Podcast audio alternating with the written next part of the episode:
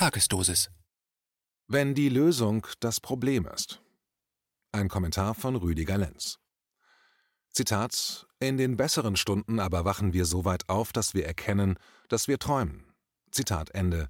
Ludwig Wittgenstein an Paul Engelmann. Der erste Teil dieses Textes ist zunächst purer Sarkasmus, vereinzelt auch Satire. Nehmt daher bitte diesen ersten Teil nicht allzu ernst. Danke.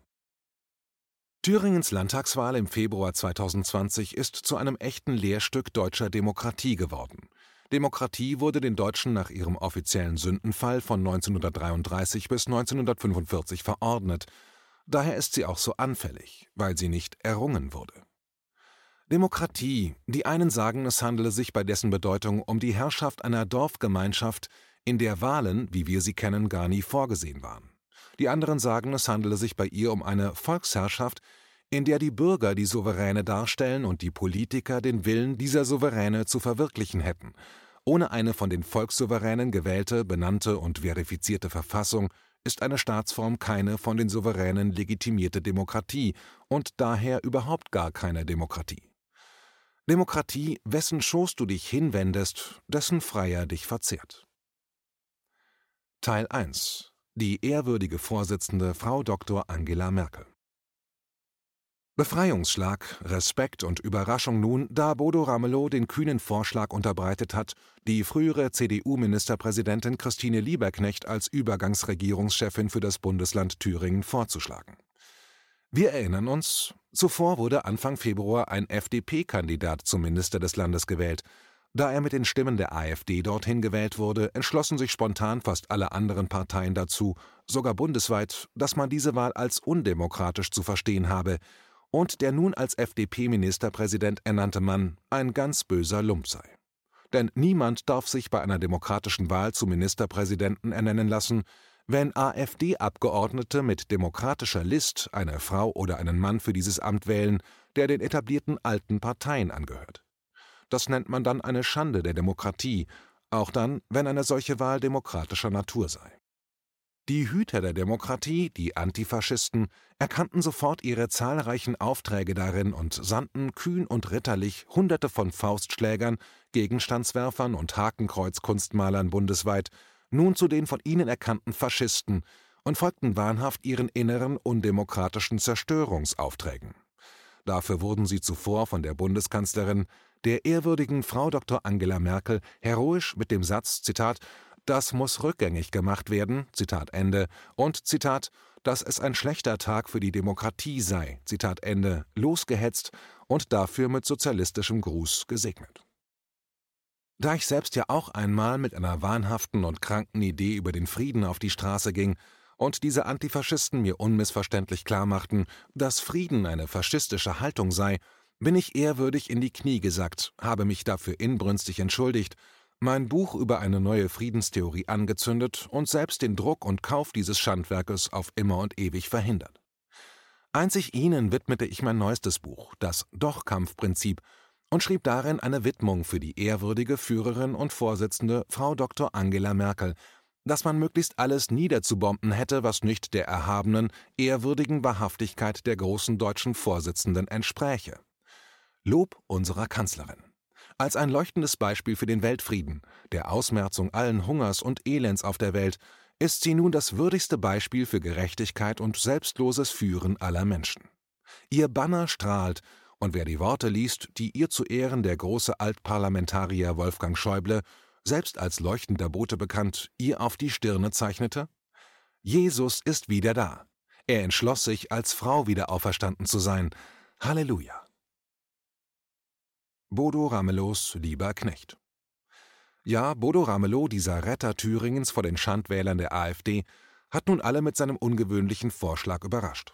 Frau Lieberknecht soll nun eine technische Regierung bilden mit drei Ministern, bis ein neuer Rammler, oh, oh Entschuldigung, ein neuer Ramelow demokratisch, also mit Sicherheit ohne die Stimmen der AfD-Landtagsabgeordneten gewählt wird.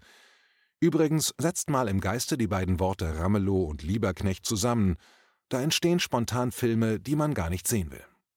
Als Rapper würde sich niemand darüber aufregen, wenn er singen würde: Ey, ah, ich sag euch was, da wird in Thüringen die Politik gefickt. Ja, ey, da will der Ramelow euch einen überparteilichen Weg eröffnen, einen Beitrag zur Stabilisierung des Landes. Ey Leute, passt auf, ihr werdet alle gef... tief in den A gef... Vorerst will Ramelow natürlich nie und nimmer Ministerpräsident werden. Vorerst. Zitat: Natürlich werde ich mich bei Neuwahlen wieder als Ministerpräsidenten aufstellen, als Spitzenkandidaten der Linken. Zitat Ende. Der einstmals großen Sozialistischen Einheitspartei Deutschlands, der SED.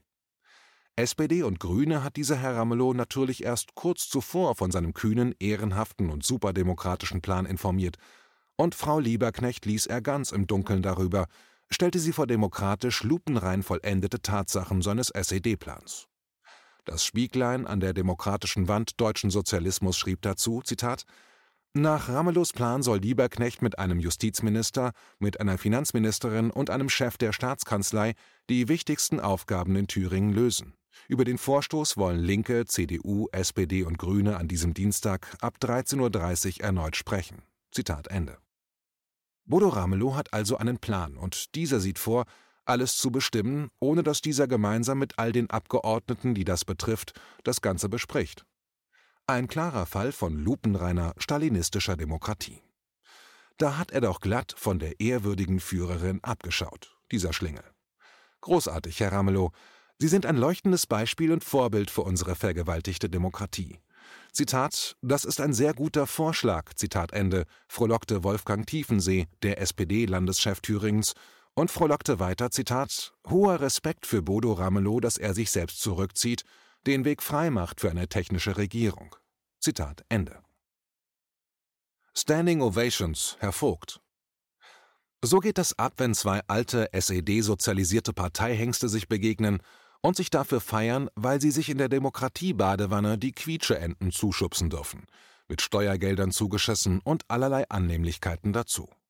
Mario Vogt, Landeschef der CDU, reagierte verhalten und meinte, Zitat, wir glauben, dass das Wichtigste ist, dass am Ende eines Prozesses nicht die AfD stärker werden kann, als sie jetzt schon ist.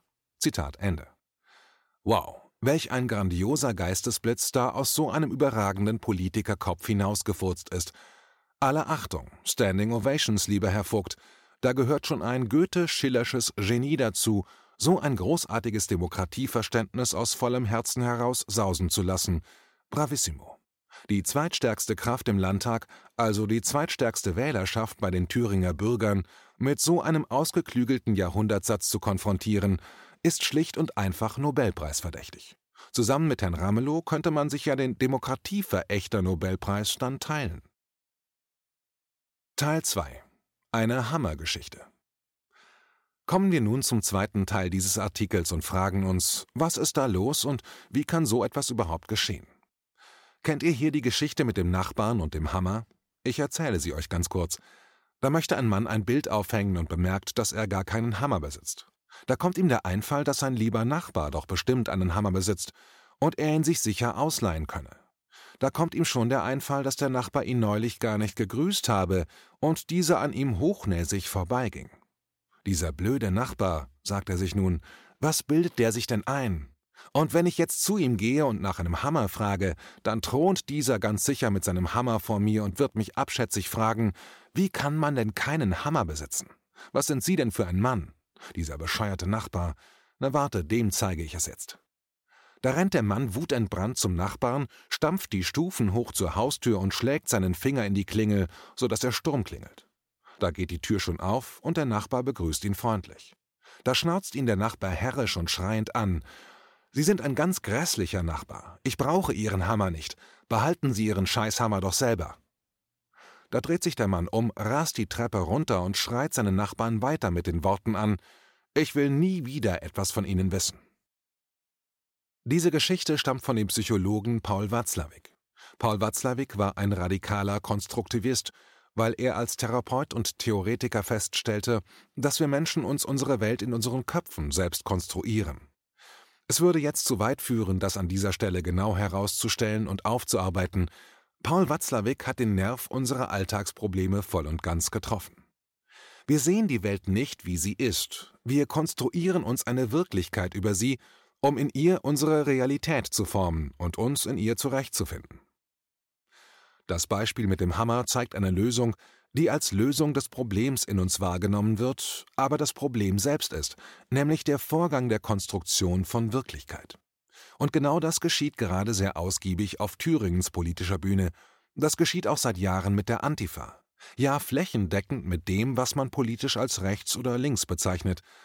Es werden Realitäten in den zahlreichen und unterschiedlichen Köpfen konstruiert, um sich gegenseitig in der eigens konstruierten Wirklichkeit zurechtzufinden, die jedoch mit der Welt da draußen in keiner Weise zusammengehen.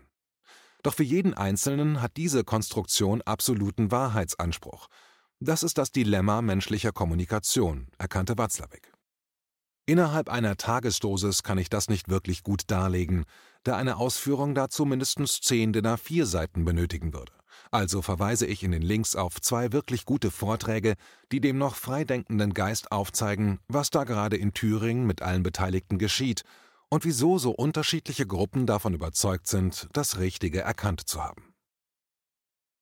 Die Neonazi-Jäger Was in Thüringen am 5. Februar 2020 seinen Anfang nahm, kann man als eine pandemische Politpathologie der Wirklichkeitsverdrehung unterschiedlichster Akteure erkennen – die in ihren je unterschiedlichen Realitätskonstruktionen alles Mögliche wahrnehmen, nur nicht das, was man als einen politischen Konsens anerkannt hat. Ein diskursintensives Demokratieverständnis, das über der Willkür pathologischer Realitätsverweigerungen steht und diese erkennt und auch als solche immer benennt. Nichts anderes wurde nach 1945 festgelegt. Die Realitätsverweigerung der Akteure außerhalb der AfD betrifft ausschließlich die Alternative für Deutschland AfD. Sie wird als faschistisch gesehen. In ihr offenbart sich die NSDAP Hitlers. So wird die AfD in Thüringen, ihre geheime Wahl für einen FDP-Ministerpräsidenten, wahrgenommen, was geschichtlich als Hitler begann in Thüringen, weil in Thüringen die erste NSDAP einzog und von da an breitete sich der Faschismus in Deutschland aus, ins heute komplett übernommen wird. Wenn man heute genauer hinsieht, sieht man davon nichts, gar nichts. Man sieht den Landeschef Björn Höcke, der mit Faschisten paktiert, dem ein Gericht bescheinigt, man könne ihn als Faschisten benennen, und schon wird 1933 bis 1945 in den Köpfen konstruiert. Und das reicht aus, um all das zu legitimieren und dann zu rechtfertigen, was man seitdem tat. FDP-Zentralen demolieren, FDP-Politiker als Nazis zu beschimpfen und mit Faustschlägen zu treffen, Häuser von FDP-Politikern mit Nazi-Symbolen zu verschandeln, Kinder und Frauen dabei zu bedrohen und so weiter. Man sagt, das sind Faschisten und handelt nach SA-Antifa-Manier. Gleiches mit Gleichem bewältigen. So irrational wird man zu dem, was man auf gar keinen Fall selbst sein möchte. In der Psychologie ist das Standardwissen von Therapie. In der Politik hingegen reflektiert man so ein Verhalten niemals und wiederholt auf diese Weise die Geschichte, die man vorgibt, überwunden zu haben. Das alles geschieht ohne Empörung der anderen Parteien, da man sich der imperialistischen Treue der Antideutschen und der Antifa gebeugt hat. Sie, die Antideutschen und die Antifa, sind Werkzeuge imperialistischer Treueschwüre transatlantischer deutscher Spitzen- und Regierungspolitiker, damit alles so bleibt und wird, wie man es gewohnt ist. Längst sind antideutsche und Antifa-Gruppierungen zum Faustkeil imperialer Politik geworden. Und da die meisten Linken in diesem Land Sozialisten oder Kommunisten sind, also keine Demokraten, ist es ihnen völlig egal, was diese Terrororganisationen in diesem Land anrichten. Sie, die Antideutschen und die Antifa, sind ja der gute Besen, der alles wegfegt, damit ihre antidemokratische Staatsform endlich verwirklicht werden kann. Das ist der Grund dafür, dass diese sogenannten Linken auch alles besetzen, was aus der bürgerlichen Mitte als Protest auf die Straßen geht, und warum alles als rechts diffamiert wird, was zuvor noch nie rechts war. Viele, nicht alle, Linke Gruppen, Kommunisten, nicht alle, Sozialisten, nicht alle, fördern diese Gruppen und damit ein entsprechendes Klima in Deutschland, das immer deutlicher seine antidemokratische Fratze offenbart. Und spätestens seit dem 5. Februar 2020 ahnen wir, dass die Speerspitze all dessen die deutsche Bundeskanzlerin Frau Dr. Angela Merkel sein könnte. Sozialismus und Planwirtschaft nach der sogenannten deutschen Wiedervereinigung machte man es so wie nach der Gründung der BRD. In der BRD wendeten damals ehemalige echte Nazis ihre Hälse und kamen in höchste Ämter bis ins Kanzleramt des ersten deutschen Bundeskanzlers Konrad Adenauer. Das ist hinlänglich bekannt. Nach dem Fall der DDR hingegen wendeten sich viele ehemalige Stasi-Spitzel und kamen in hohe Ämter und vor allem in soziale Alpha-Positionen.